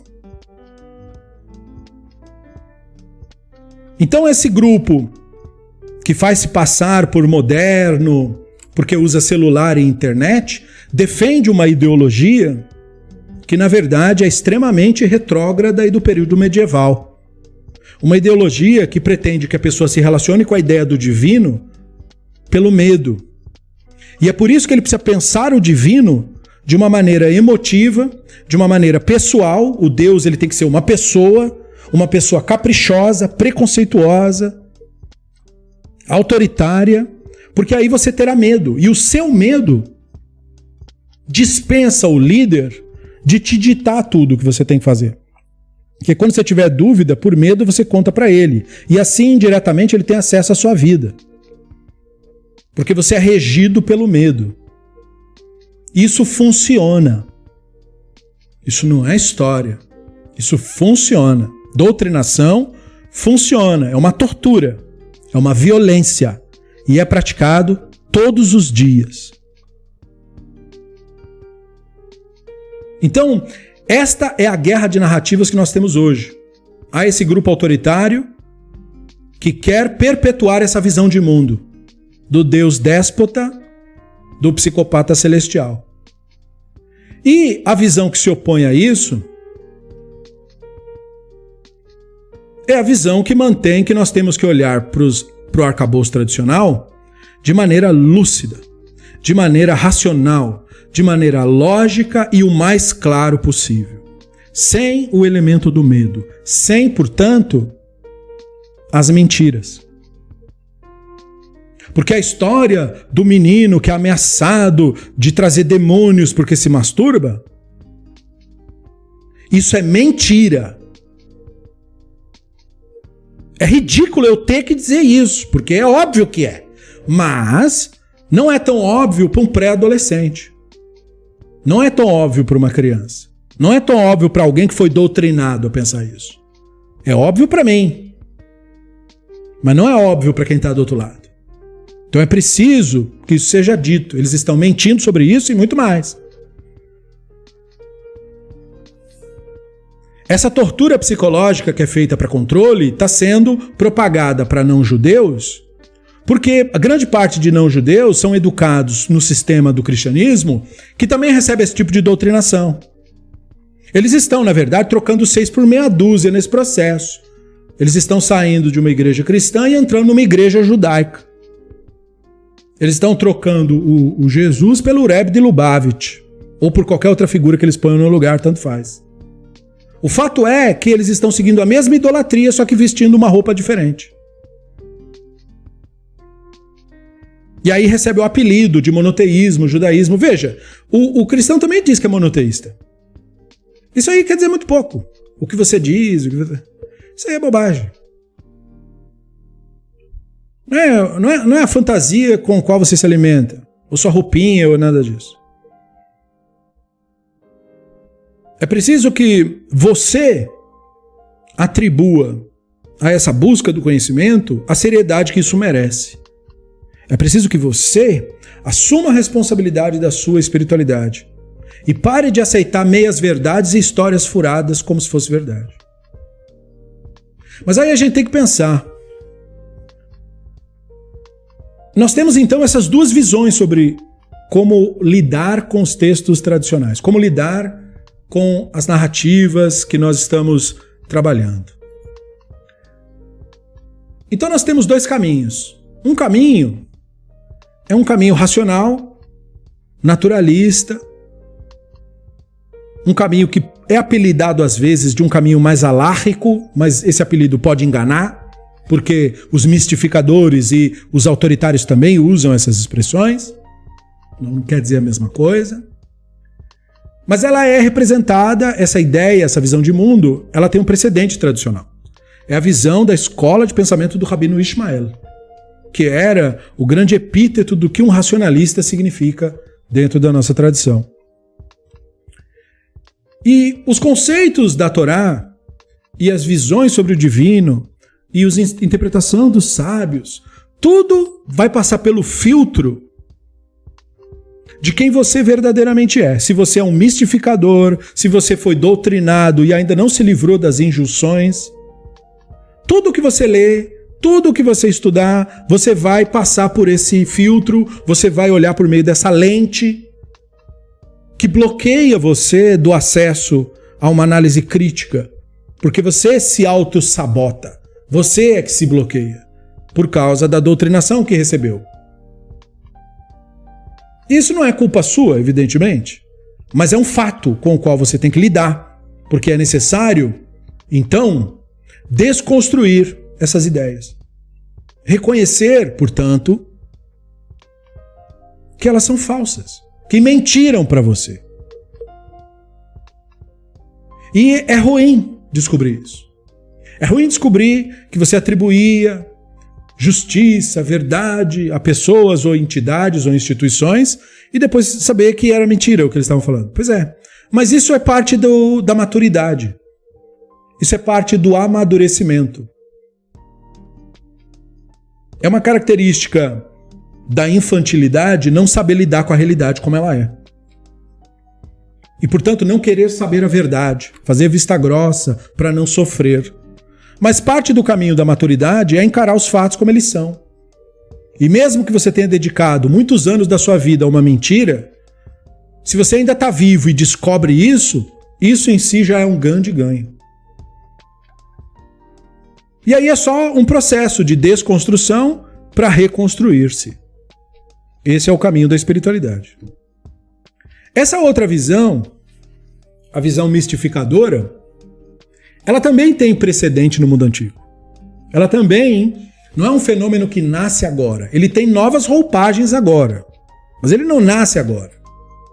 Essa visão no mundo antigo, na época do Rabino Ismael, ela só poderia ser descrita não como visão mística, porque naquela época o conceito nem era pauta, mas naquela época se, se diria que é uma visão agadática, isto é, uma visão comprometida em lidar com a história enquanto história, mas sem a preocupação de que alguém possa literalizar essa história. Aí se chama isso de visão centrada na Agadá, ou na história que está sendo contada. Por isso, visão agadática. E essa visão agadática acompanhou a visão naturalista do Rabino Ismael. Elas eram adversárias, evidentemente, porque o Rabino Ismael era uma pessoa preocupada se você ia ler o texto com essa literalização ou não. Então ele achava que muitos conteúdos dos ensinos agadáticos eram perigosos demais, porque sugeriam ideias que, se não fossem devidamente interpretadas, dariam problema. Mas os professores agadáticos não tinham esse tipo de preocupação. É... E aí essa discussão seguiu séculos. Nós trabalhamos esse assunto no estudo do Sefer Torah Menashamayim Ben Aspaklaria Shel Dorot, do Rabino Avraham Joshua Eshel, Zetzadik Kadosh Livracha. E mais ou menos no século XIII, ela se transforma. A visão agadática, a velha visão de analisar as narrativas sem preocupação com o jeito que aquilo ia ser interpretado, tipo fazer um roteiro de um filme e deixar rolar. Entra a fantasia, entra a história. Sabe aqueles filmes que misturam elementos históricos com elementos fictícios, tipo filmes do Sherlock Holmes, né? Tem Londres, tem os lugares, tem os lugares que existiram mesmo, às vezes situações políticas que existiram mesmo, mas nada daquilo aconteceu mas usa elementos da história. E aí fica misturando. Aí suponha que seja uma pessoa que está lendo isso, mas não sabe, por exemplo, que é um personagem de ficção. Mas então, quando ela lê locais reais e cenas políticas reais, ela começa a pensar que, mas será que isso aconteceu de verdade? O roteirista que faz uma história dessa, ele não tem esse tipo de preocupação. Se alguém vai pegar o, o livro ou o filme e achar que aquilo é história. Porque ele imagina que se uma pessoa fizer isso, então ele teve uma péssima educação, a culpa não é dele. Ele fez aquilo para divertir, não é? Mas os agadistas, então, eles tinham esse tipo de atitude. O problema é que eles lidavam com textos considerados sagrados, textos importantes da tradição. E o problema é de você fazer isso com textos importantes da tradição é que alguns Zé, e não são poucos os Zés, Vai ler isso literalmente. Você vai se divertir na sua história. Você vai dizer que os filhos dos patriarcas eram maiores do que o muro de Jericó e eles eram guerreiros gigantes e não sei o que. Você vai brincar, vai se divertir, vai ser muito legal fazer isso. Mas vai ter um Zé numa sinagoga qualquer do mundo que vai estar numa tarde lendo isso para as pessoas e dizendo que os filhos do Jacob eram gigantes de verdade, porque antigamente existiam gigantes. E vai estar ensinando isso para o teu filho. Que provavelmente depois vai ser o cara que vai dizer que o mundo está sendo governado pelos homens lagartos gigantes que vieram de Alpha Centauri. E aí você vai se perguntar por que diabos isso aconteceu. Isso aconteceu porque a, a, aquela, aquele cidadão não aprendeu a fazer uma distinção muito clara entre realidade e ficção. Esse era o problema da narrativa dos agadistas, que incomodava o Rabino Ismael. Porém, não incomodava eles. E aí no século XIII esse negócio ganhou uma nova uma nova energia. Quando que o ser humano mistifica? Quando que o ser humano começa a buscar loucura e criar seitas apocalípticas e achar que o mundo vai acabar e que nós temos que não sei do que? Quando que o ser humano historicamente faz essas coisas? Em momentos de crise. Quando que um país se enche de gente religiosa, maluca, quando falta dinheiro? Quando as pessoas estão desesperadas e elas têm problemas psicológicos para lidar e não sabem o que fazer com as próprias vidas. É, é nesse tipo de terreno que as religiões autoritárias crescem. Por isso que elas crescem mais em países pobres, principalmente educacionalmente. Quanto mais pobre intelectualmente é um país, mais religioso ele é. Ele pode ser rico financeiramente, mas ele é pobre intelectualmente. Então a religião ela depende dessa pobreza intelectual para ela prosperar. Foi isso exatamente o que aconteceu no século XIII. No século XIII, foi o período em que eh, Portugal e a Espanha estavam expulsando judeus de seu território graças à Igreja Católica, que teve nos reis daquele período os seus principais representantes e talvez os membros mais honrados e melhores representantes do que cristianismo realmente significa. Então eles expulsaram judeus, ameaçando eles de morte e tomando das pessoas suas casas, seus bens, tudo que elas tinham. Então elas ficaram do dia para a noite sem absolutamente nada, trabalhando igual um desgraçado para poder ter onde morar e ter o que comer, e aí vem um governo autoritário, desses de extrema direita, e tira tudo que a pessoa tem, porque diz: você não acredita igual a gente, então você não tem o direito. Eles tiveram sorte, porque eles não tiveram um sistema de extermínio, como fizeram os nazistas. Mas eles disseram: vocês não podem ficar na nossa terra. Então eles expulsaram os judeus de lá do dia para a noite, homens, mulheres, com as suas crianças, não tinham mais onde morar e dormindo no relento e no frio, no Terés, se vira aí. Num mundo sem hospital, num mundo sem saneamento, num mundo sem eira e nem beira. Então essa migração e os resultados nefastos disso tudo coincidiram com a propagação do misticismo. Várias pessoas tentando entender por que o mundo está tão ruim, por que, que as coisas acontecem. Ignorantes que dava dó começaram a buscar na gnose, nos conhecimentos secretos, na alquimia, na astrologia, começaram a buscar nessas estupidezas respostas. E acharam que encontraram. Ah, são os demônios, são as forças demoníacas, são as forças das trevas. E aí eles começaram a criar versões judaicas da estupidez falada na gnose por outros povos. Então eles começaram a chamar essa estupidez mistificadora, a crença em demônios, energias, cristais e forças celestiais e não sei do que, e manipulação de anjos e não sei do que, começaram a chamar isso de conhecimento, que é isso que gnose quer dizer. Né? Gnóticos é o cara que tem conhecimento. Eles acharam que isso era um saber, poderes mágicos e não sei do que. E aí isso foi sendo judaizado e se transformou num livro que vocês conhecem como Zohar um cara chamado Moshe de Leon, não o Rabino Shimon Bar Yochai, que viveu no século II, não tem nada a ver com essa história, mas esse cara aí, esse charlatão aí, escreveu esse livro, trouxe, ele era um alto pesquisador do misticismo, um cara entendido nessas estupidezas, que não é grande coisa, mas enfim, ele era entendido nisso daí.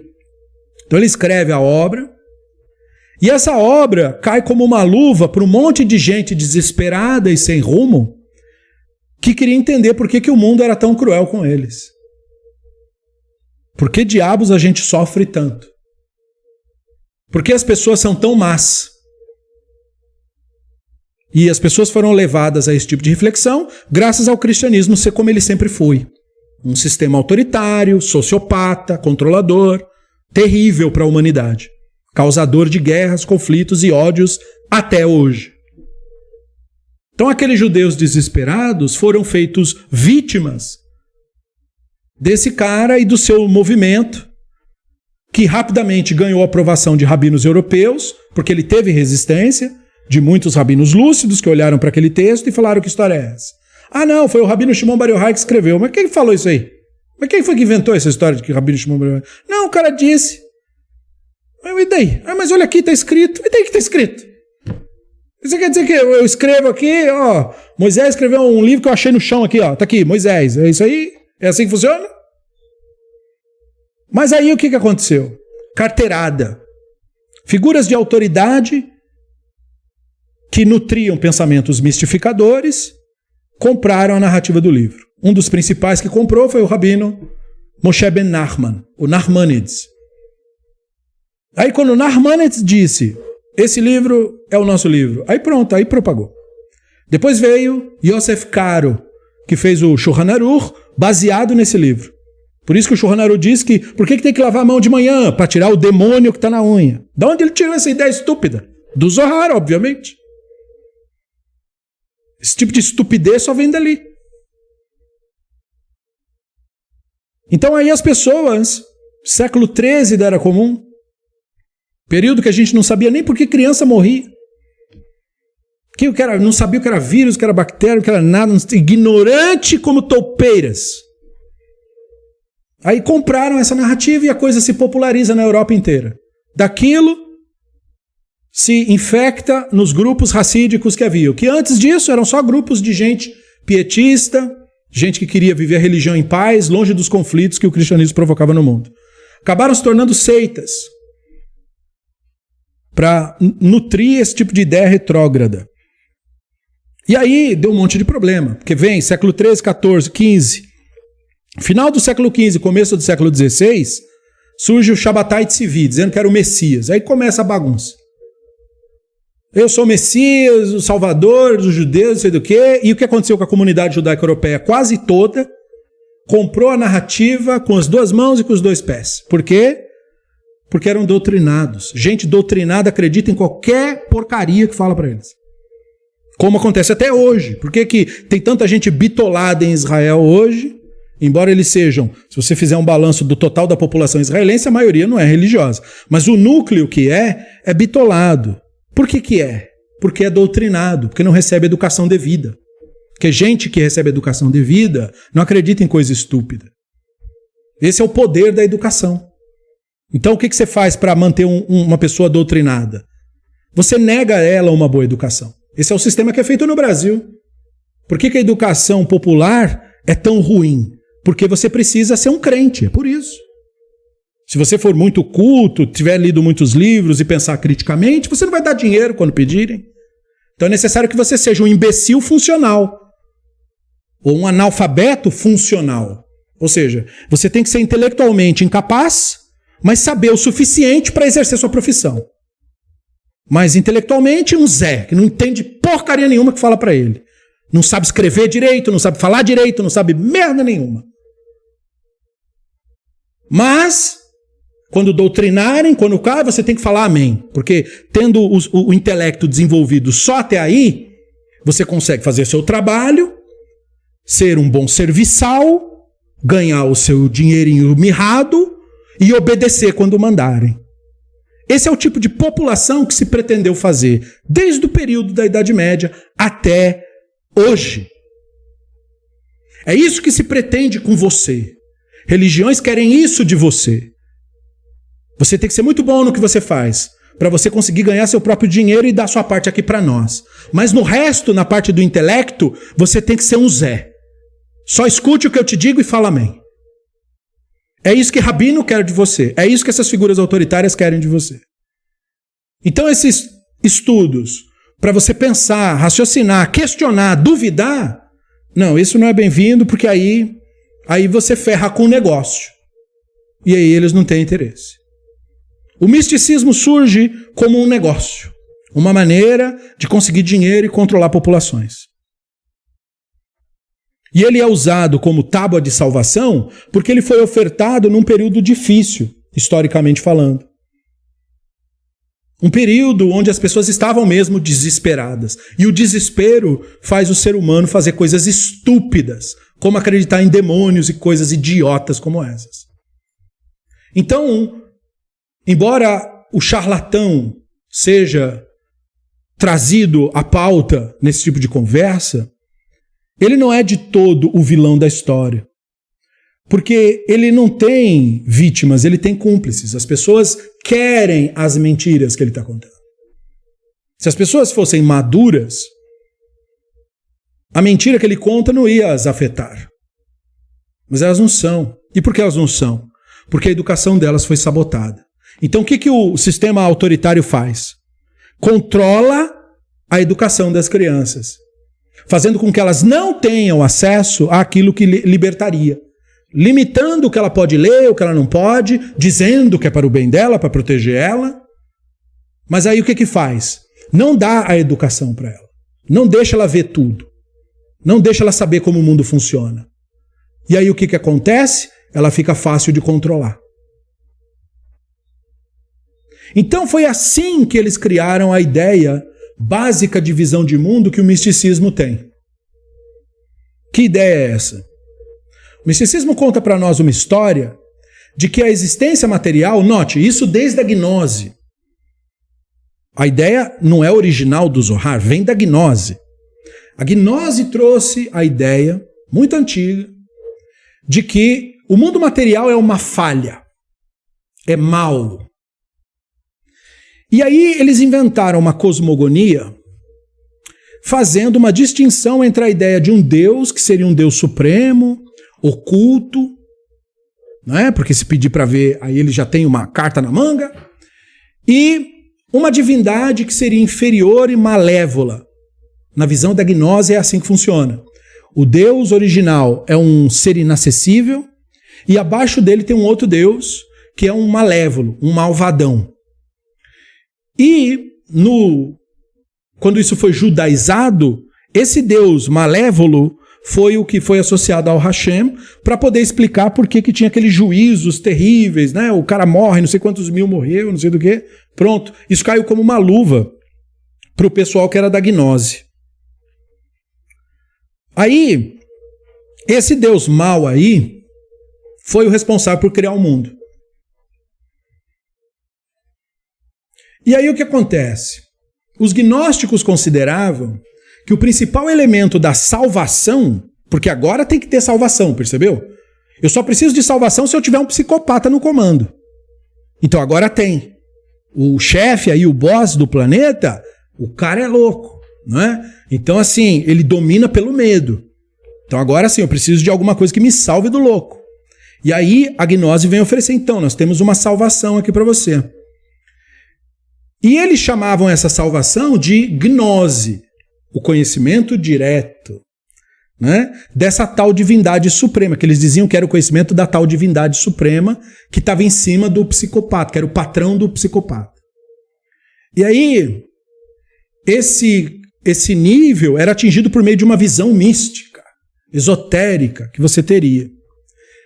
E, em geral, isso era feito por consumir algum tipo de alucinógeno ou os alucinógenos que os indígenas usam, né, a ayahuasca, ou o cogumelo, ou qualquer outro tipo de alucinógeno. Você tem uma sensação muito boa quando você consome esses produtos, porque é muito bom.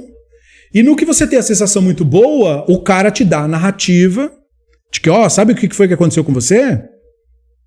Você teve o contato com o superior lá. Foi por isso que você se sentiu tão bem. E a pessoa acredita. Porque, afinal de contas, ela sentiu mesmo.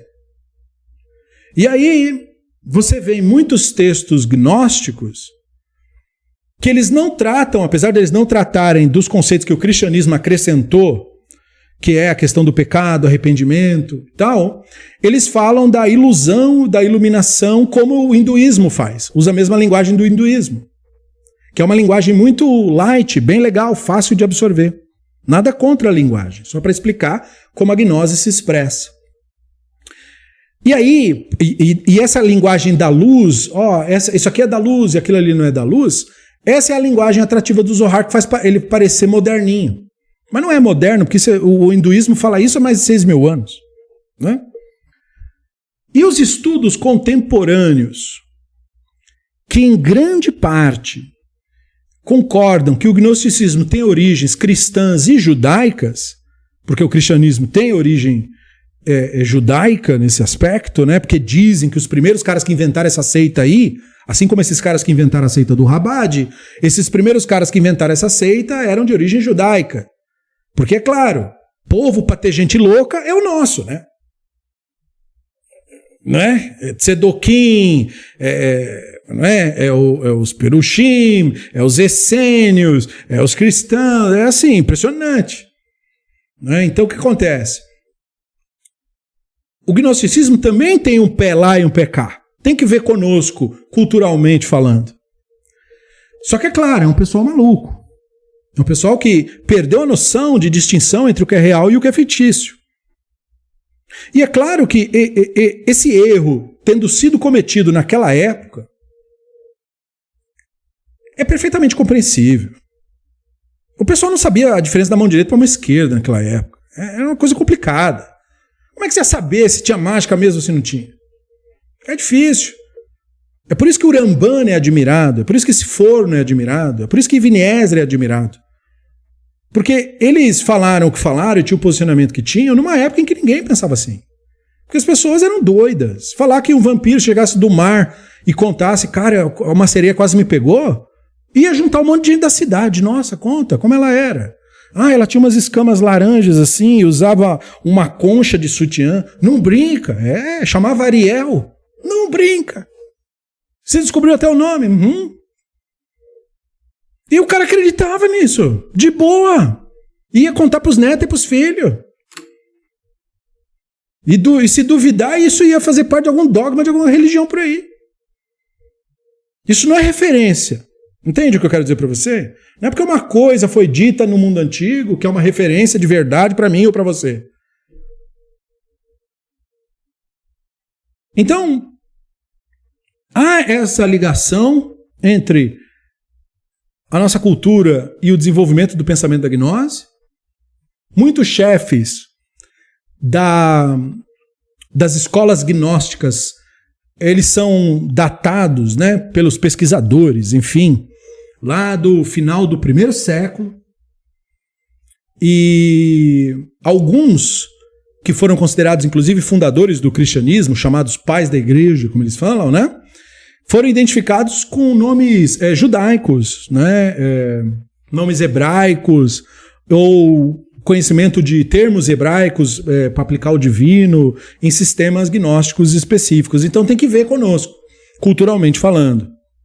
E essas especulações cosmogônicas, né, entre gnósticos cristãos, elas tiveram origens parciais nas teorias inventadas sobre a ideia de Maser Bereshit e Maser Berkavá, conforme esses caras interpretaram. Essa tese que eu estou descrevendo para você em poucas palavras é um trabalho apresentado por Gershon Scholem, né? Professor Gershon Scholem, 1897, 1982, e um outro pesquisador chamado Gilles Kispel, 1916 e 2006. E o Scholem detectou a Kabbalah como uma gnose judaizada, né? uma imagem da Merkavá que também pode ser encontrada em documentos gnósticos cristãos.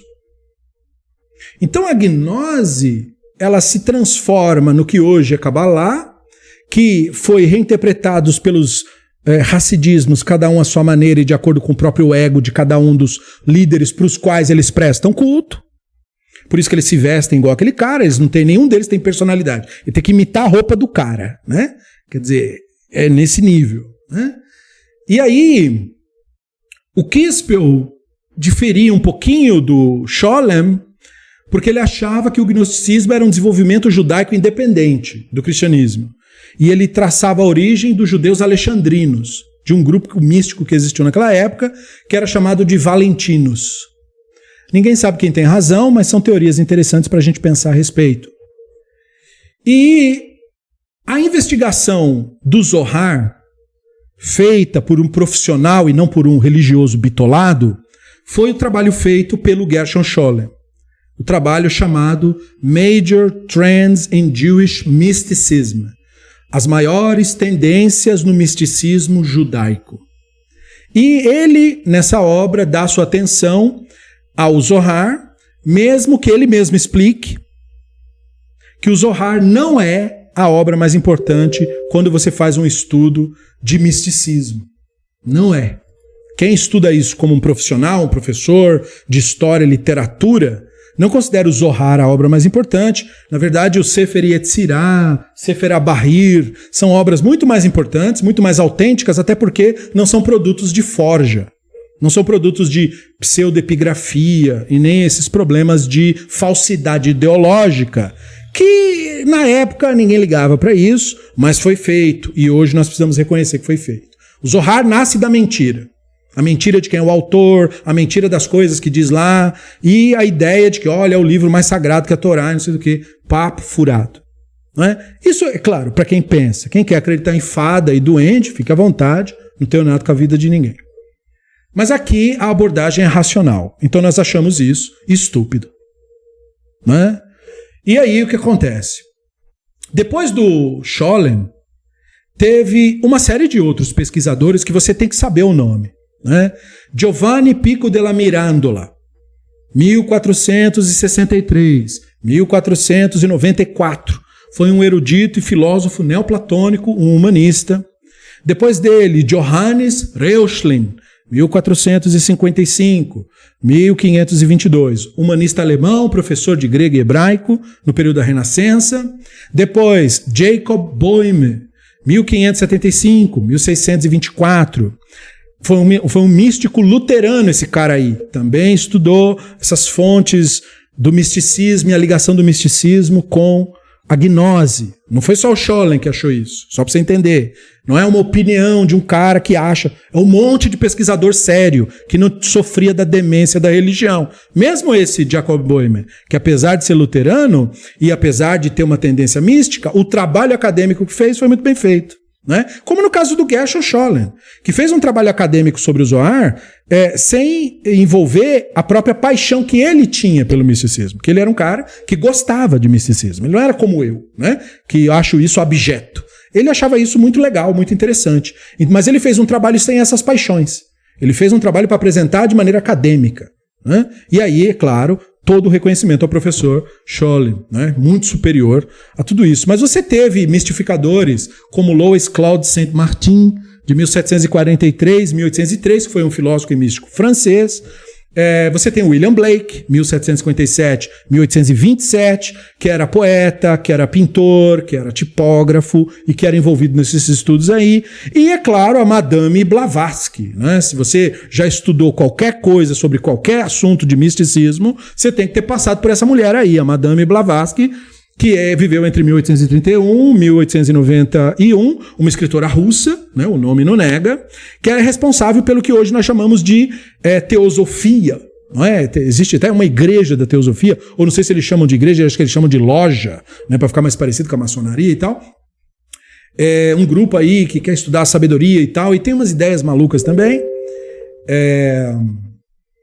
E é claro, o Zohar, ele evidentemente combina de uma maneira bem sucedida, há de se admitir, há de se admitir, o fascínio dos místicos judeus com o fascínio do pensamento cristão. Ele pega tudo isso, faz uma bola de neve e diz que foi o Shimon Bar Yochai que falou.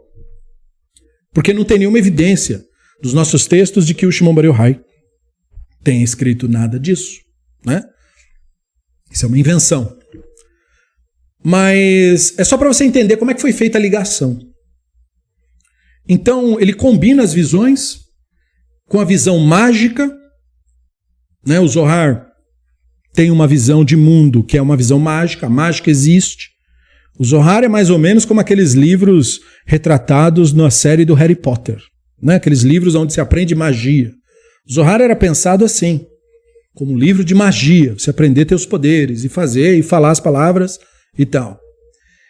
E ele afirma, o Scholem no caso, no final da obra dele, que a maior parte do Zohar foi escrita em Castela, na Espanha, tem nada que ver com Shimon Bar Yochai.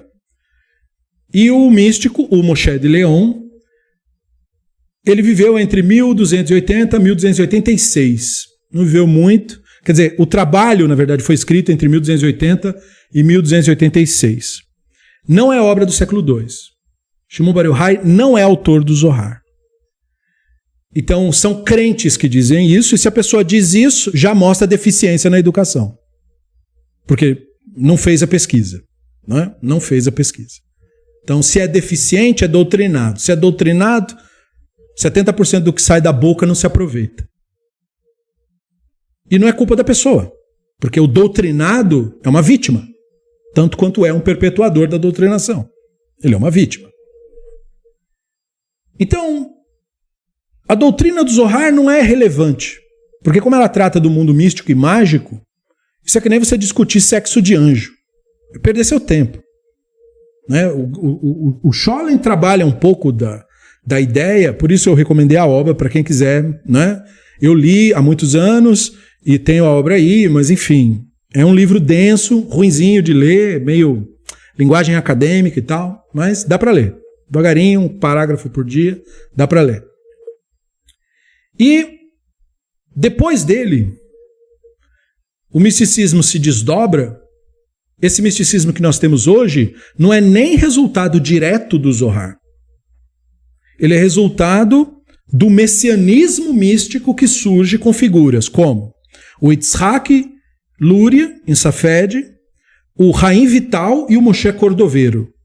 Esses rabinos aí foram rabinos que abraçaram essa visão mágica e mística criaram a ideia do misticismo místico, que depois foi absorvida pelo Shabbatai Tzvi para criar a seita messiânica dele na Europa, seita esta cuja doutrina retrata, continua sendo parte dos racidismos até hoje. Só tiraram a figura dele, mentiram que não tem nada a ver com ele, imagina. Mas todo pensamento mistificado tem que ver com aquilo que o Shabbatai Tzvi ensinou para os judeus europeus, baseado no conceito do messianismo místico criado por trabalhos do Moshe Cordoveiro, do Raim Vital, do Yitzhak Luria, que eram as principais correntes mistificadoras que tinha no começo desse movimento aí. O trabalho do Scholem, portanto, é concluído por uma pesquisa breve do desenvolvimento de tudo isso, porque é uma coisa tão vasta que não tem como ser de outra maneira. E o racidismo e as ideias do tzadiquismo moderno, esse culto a rabinos que existe hoje, é uma coisa que veio desses judeus do período do século XIII, que vai se consolidar no século XVIII e no século XIX se transforma na religião ortodoxa que você provavelmente veio a conhecer como se fosse o judaísmo oficial. Não é, é só uma seita. Uma seita que tem origem é, recente do ponto de vista histórico, porque não tem nada a ver com Israel bíblico, tem nada a ver com os rabinos da Babilônia. É um fenômeno da Europa. Você comprou uma narrativa de europeu, como quase tudo que você sabe sobre o mundo veio de europeu, né? A história que você, que você ouviu das conquistas foi de quem? Foi dos conquistadores, dos europeus. Então, da mesma maneira, o europeu também contou para você sobre o Deus e sobre tudo, e eles contaram como se eles fossem os melhores e todo o resto é escória. Mentiram para você sobre isso também. Não é só sobre a questão histórica que mentiram. Mentiram sobre isso também. Não, é? não existe isso de judaísmo oficial ser o judaísmo ortodoxo. Essa narrativa foi criada no século XVIII e XIX para combater o movimento do iluminismo, porque eles não queriam que as pessoas fossem para universidades estudar e aprender a questioná-los. E deixassem de ser obediente a eles. Esse foi o motivo da disputa. Perda de controle da população. Não tem nada a ver com Deus, tem a ver com dinheiro. Tem a ver para onde o dinheiro vai. É com isso. Esse é o, o tema da discussão. Então, o nosso trabalho é separar o misticismo do judaísmo. Então, nós vimos que a popularização da Sheva Mitzvot foi feita pela seita Chabad Lubavitch. É, a ideia é engrossar a fileira de gente fanática e buscar mais recurso financeiro. A ideia para fazer isso é criar produtos para o comércio, por isso livro, talite de Noahid, certificado, pulseirinha e todos esses papos furados. Isso é só extorsão, não tem nenhum tipo de valor na espiritualidade isso daí. E o conceito é usado para propagar o pensamento autoritário e retrógrado, para que você também seja mais um que repita a narrativa homofóbica, para que você também tenha absorver o racismo, não é? Porque mesmo se você tiver a pele escura, não tem problema. Gente que tem a pele escura também pode ser racista. Não é? Basta você inferiorizar o outro. É muito simples, não é? Não é só gente com pele clara que defende o mito racial. Tem defensores também com a pele um pouco mais escura. Não tem problema isso daí. Porque basta acreditar no mito. Acreditar que existem raças diferentes entre seres humanos, detectáveis através dos tons de pele. Se você acredita nessa história estúpida, então você já é racista. Você não precisa nem tratar o outro mal para isso. Porque isso é que faz um racista de fato. Não é ter o, o, o, exatamente o, o maltrato ou brigar com o outro. Não precisa brigar. Na verdade, esse pessoal detesta brigar. Eles, eles gostam de ser obedecidos sem resistência. Então eles não vão procurar brigar. A ideia é só passar a ideologia. Para que você acredite nela. Se você acreditar nela, você já está ajudando o movimento. Um movimento autoritário. Um movimento que tenta pensar o divino como uma figura sociopata, como uma figura autoritária, um psicopata celestial. Esse é o problema desse tipo de livro. Quando ele não é lido de maneira crítica, ele parece bonitinho, porque está falando do Deus, está falando do mandamento, parece uma coisa boa. Mas não, ele está propagando o autoritarismo. Ele não está convidando você a fazer uma leitura crítica da coisa. Para você entender a origem, você entender que a história é um mito, você entender o que foi feito com esse mito, no que ele diferencia da outra versão e assim por diante. E isso acaba afetando sua interpretação de todas as sete leis de Noé. Então, antes de nós construirmos uma visão adequada dos sete mandamentos e do que, significa o pacto de Noa e do que, significa essa narrativa dentro da nossa tradição e como isso pode ser sim considerado importante para você, primeiro nós temos que desconstruir os mitos que foram feitos em cima disso e as mentiras que estão contando por aí, porque querem manipular pessoas para criar um exército de imbecis. E se a gente puder ajudar a esclarecer, por que não fazê-lo? É claro que é cada um que vai decidir por si. Porque diferente do lado de lá, aqui a gente não doutrina ninguém. Você faz o que você quiser, acredita no que você quiser, anda com o seu amuleto, reza para os seus doentes, problema teu. Mas o trabalho que nós fazemos do Beit Midrash Livre é de orientar. Alguém te disse, alguém te avisou, colega, estão te enganando, alguém te avisou. Se você for enganado daqui para frente, é sobre sua inteira responsabilidade. Alguém te disse. É só esse o meu papel. Eu quero ser o cara que te disse. O que você vai fazer é você que vai decidir. Não tem nenhum Deus te ameaçando. Nenhuma promessa está sendo feita para você. Apenas um conhecimento está sendo compartilhado. E se tem alguma coisa que nós estamos procurando promulgar aqui, é o pensamento crítico e o pensamento racional. É aí com isso que nós nos ocupamos. Nós temos total desprezo pelo pensamento mágico e místico. Ferramenta dos charlatães. Total. Então aqui você não vai ouvir isso. Aqui não. Então quem curte essa parada, quem quer ver milagrinho, é outro canal, é outro grupo, não tem nada que ver conosco. Aqui nós analisamos tudo racionalmente. Claramente. E se isso desconstruir crenças, já vai tarde. Ok?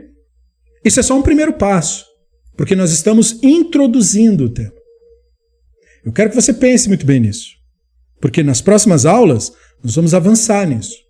Nós vamos entrar mais fundo, nós vamos, ainda na próxima aula, entrar na análise de alguns dos principais charlatães que estão sendo usados para propagar, propagar ideias falsas sobre a realidade, sobre o mundo, para confundir as pessoas sobre a Sheva Mitzvot B'nai Noah e sobre o que elas significam. Né? Mas isso vai ficar para uma próxima aula. Nessa aula nós paramos por aqui. Esse estudo vai ficar é, liberado para quem quiser ter acesso. Perguntas e questionamentos sobre esta aula. Não adianta apressar os assuntos, porque nós vamos tratar dos demais assuntos nas aulas devidas. Sobre essa aula, dúvidas e questionamentos lá no nosso grupo do Telegram. E acompanhe a nossa página no Facebook, Beit Midrash Livre, para outros estudos e outras reflexões. Ficamos por aqui. Muito obrigado pela sua presença, pela sua atenção. Se você quiser, se inscreva no nosso canal. Se você quiser, dê um like, comente. E fico à disposição. Até a próxima aula, Besserat Hashem. Laila Tov.